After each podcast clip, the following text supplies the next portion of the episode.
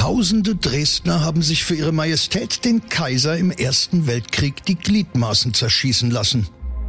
Als die neue Regierung ihnen die Invalidenrente kürzen will, machen sie mit dem Minister für Militärwesen kurzen Prozess. Nichts ist so unglaublich wie das wahre Leben. Hier ist Sachsens spannendster Podcast mit echten Kriminalfällen aus unserer Region. Nach Recherchen von True Crime Autor Henna Kotte. Aufgeschrieben und erzählt von Maximilian Reg. Hier ist Tod in Sachsen.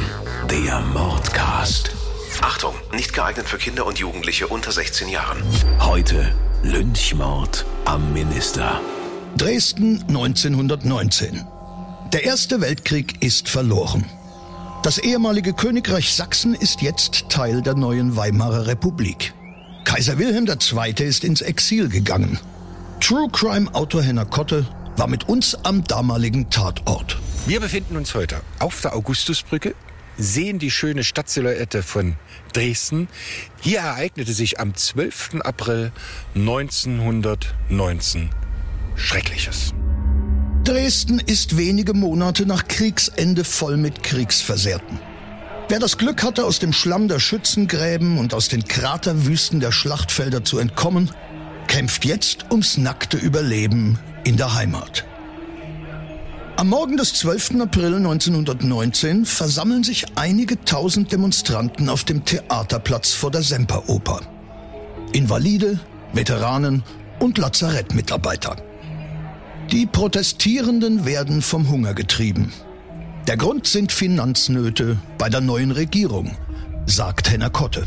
Die hatte natürlich große Schwierigkeiten, musste einen Finanzhaushalt in Ordnung bringen. Es war ja nichts da, der König war weg. Und natürlich ging das nur mit Unmut der Bevölkerung, indem man von den Kriegsversehrten des Ersten Weltkrieges und Lazarettlägrigen den Sold um ein Drittel kürzen wollte. Wie ein Lauffeuer hat sich diese Nachricht in den noch immer vollen Dresdner Lazaretten herumgesprochen. Die Wut ist groß. Kämpferische Reden werden rund um das König Johann Denkmal auf dem Theaterplatz gehalten. Viele Menschen tragen Uniformen oder Uniformteile. Man sieht graue Feldmäntel und schirmlose Stoffkappen, sogenannte Krätzchen, wie die einfachen Soldaten sie besitzen. Manche tragen auch Ballonmützen. Damals die typische Kopfbedeckung der Arbeiterklasse. Bewaffnet sind die Protestierenden zu diesem Zeitpunkt jedoch nicht. Noch nicht. Bis zum frühen Nachmittag bleiben die Kundgebungen leidenschaftlich, aber friedlich. Die Menge wächst auf mehrere tausend Menschen an. Auch damals schon fühlen sich Extremisten von sozialen Unruhen angezogen. In die Menge mischen sich die Anhänger des Spartakusbundes.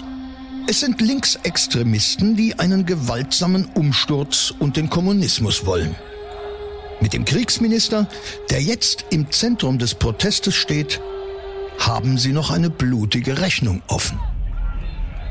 Vertreter der Invaliden- und Lazarettkräfte arbeiten Forderungen aus, die sie an den sächsischen Minister für Militärwesen, Gustav Neuring, überbringen wollen. Weißhenner Kotte. Es kam zu großen Massenprotesten auf dem Dresdner Theaterplatz. Es gab also großen Unmut und man zog zum Blockhaus, vor dem wir jetzt stehen. Und das war damals das Kriegsministerium Sachsens. Im Kriegsministerium werden die Protestierer noch freundlich empfangen. Die Wachmannschaft des Hauses öffnet sogar den Innenhof und stellt Bänke bereit, damit sich die Kriegsversehrten nach ihrem Marsch, teilweise auf Krücken, ausruhen können. Etwa 5000 Menschen sammeln sich inzwischen um den goldenen Reiter, das berühmte Reiterstandbild August des Starken. Gustav Neuring, der Minister für Militärwesen, hat als Veteran und Sozialpolitiker großes Verständnis für das Anliegen. Er ist verhandlungsbereit. Die Stimmung kippt jedoch, als zwei bekannte Kommunisten darauf bestehen, an den Verhandlungen teilzunehmen. Gustav Neurings Sekretär Albert schließt die Männer jedoch von den Verhandlungen aus. Die beiden verlassen wütend das Ministerium und verbreiten Fake News, wie man heute sagen würde. Sie treten vor die Protestierer und behaupten, die Verhandlungen wären endgültig gescheitert. Neuring weigere sich einzulenken. Es gelingt ihnen, die Massen weiter aufzuwiegeln. Die Situation gerät außer Kontrolle. Weißhenner Kotte. Gustav Neuring war der Minister, SPD-Abgeordneter. Und dort hat man eine Delegation hochgeschickt. Die Demonstranten kamen vom Theaterplatz über die Brücke, muss man sich ja richtig vorstellen, mit Geschrei, Gedröhn der alten Campen, die natürlich ihr Recht verlangten. Der Herr Minister hat eine Abordnung empfangen und es kam kein Resultat.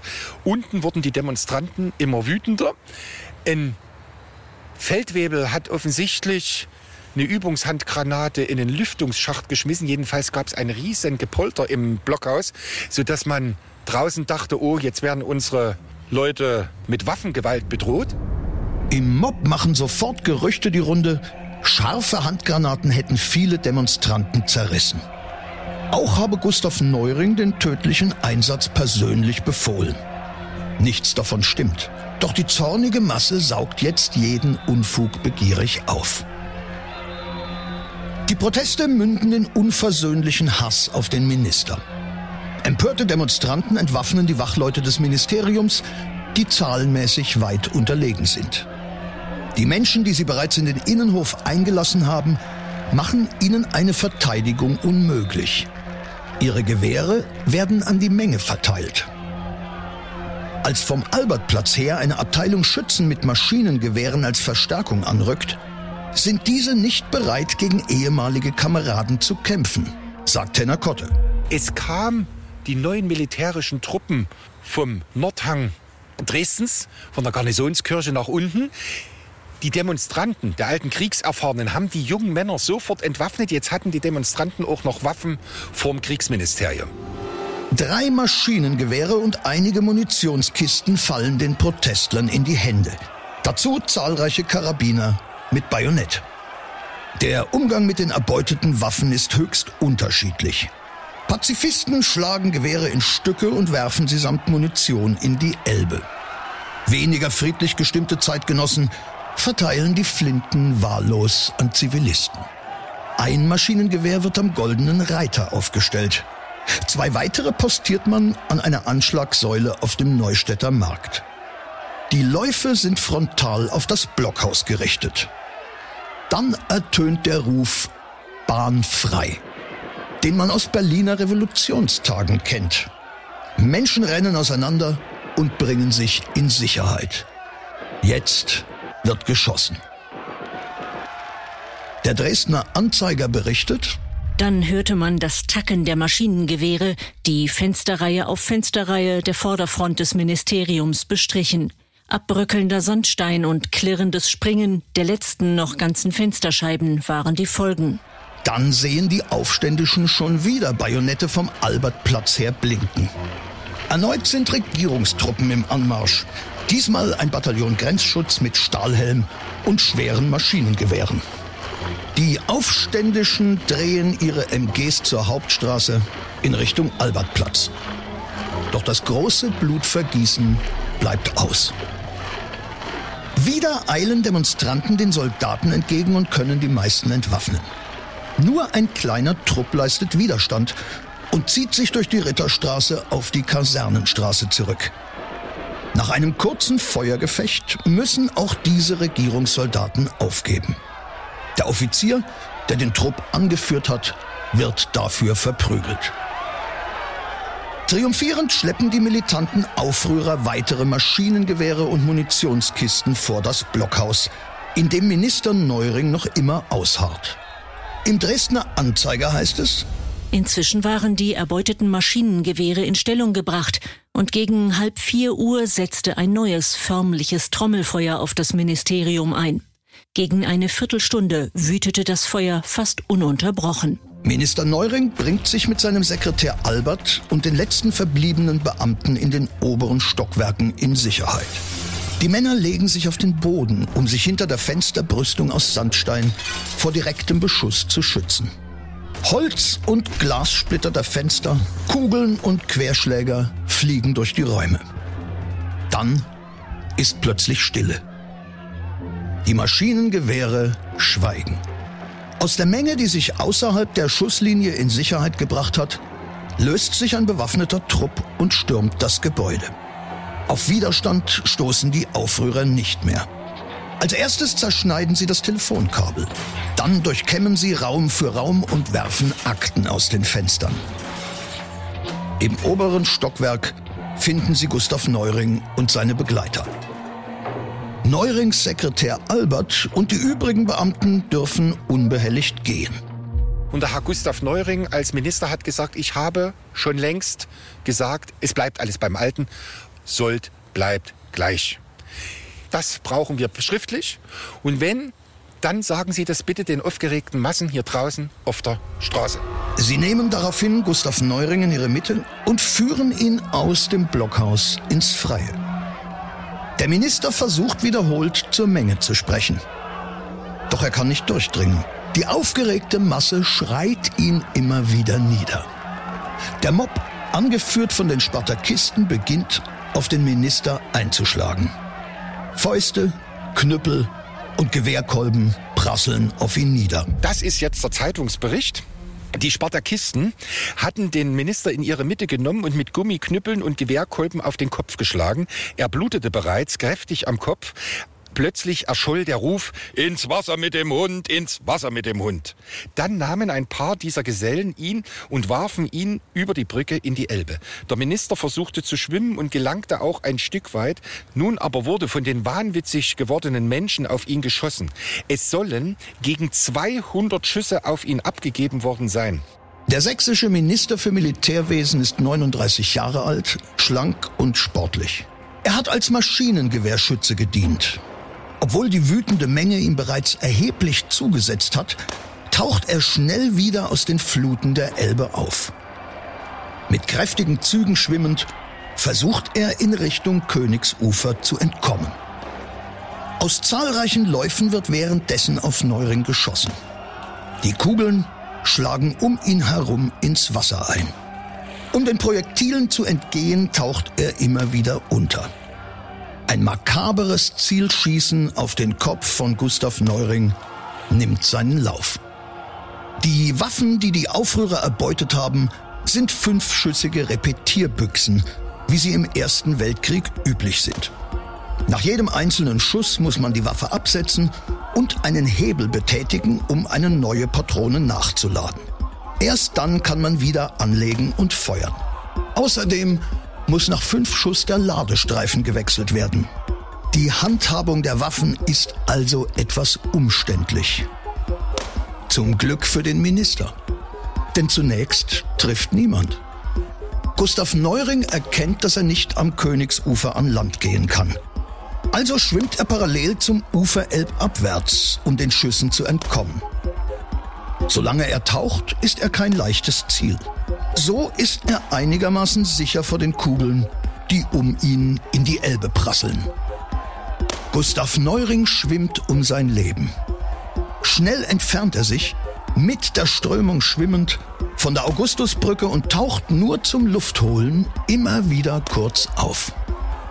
Die Schützen auf der Brücke haben indes weniger Glück. Bis sie gezielt und geschossen haben, ist Neuring schon wieder untergetaucht. Es scheint so, als könnte der Minister für Militärwesen sein Leben doch noch retten. Der Dresdner Anzeiger berichtet später, Gustav Neuring habe etwa 400 Meter elbabwärts schwimmend zurückgelegt. Es müssen schreckliche Minuten für ihn gewesen sein. Als er wieder für Sekunden auftaucht, um Luft zu holen, trifft ihn eine Kugel in den Hinterkopf. Gustav Neuring geht unter und bleibt verschwunden. Als seine Leiche einige Wochen später am Elbufer angeschwemmt wird, ist sein Hinterkopf eröffnet und Teile des Gehirns hängen heraus. Diese Verletzung könnte auch von einer Schiffsschraube stammen. Doch die Obduktion bringt Klarheit, sagt Henner Kotte. Die Leiche wird sechs Wochen später am Fährhaus in Kötitz an Land gespült. Und die Sektion beweist eindeutig, dass Herr Neuring an Schüssen auf den Kopf gestorben ist. Zunächst triumphieren die Spartakisten. Gustav Neuring galt ihnen als Verräter. Wenige Monate zuvor hat der Minister linke Arbeiter- und Soldatenräte in Pirna militärisch entmachtet. Nun haben sie ihre blutige Rache bekommen. Auch die Möglichkeit zu weiteren politischen Morden scheint ihnen jetzt greifbar. Ministerpräsident Gradnauer wird als nächstes Ziel gehandelt. Doch der Traum von der marxistischen Revolution wird im Keim erstickt. Die Unruhen hier auf der Augustusbrücke veranlassen die sächsische Landesregierung dazu, den Ausnahmezustand auszurufen. Sachsen wurde unter das Protektorat der Reichswehr gesetzt. Also wir wurden fremd von Berlin bestimmt. Es werden zunächst gleich vier Leute verhaftet. Am Ende sind das um die 70 Mann, wo man eine Masse wieder entlassen muss. Am Ende stehen elf Personen vor Gericht. Man kann ihnen aber den Mord ja nicht nachweisen. Und die, die verhaftet worden sind, waren so viele Leute dabei, die die Geheimpolizei dahin geschickt hatte, sodass es nie zum richtigen Mordprozess kommen kann. Am Ende werden drei Personen zu zwei Jahren und sechs Monaten verurteilt, einer zu drei Jahren und einer zu 1,6. Aber nicht wegen Mord am Kriegsminister, sondern wegen Raufhändel.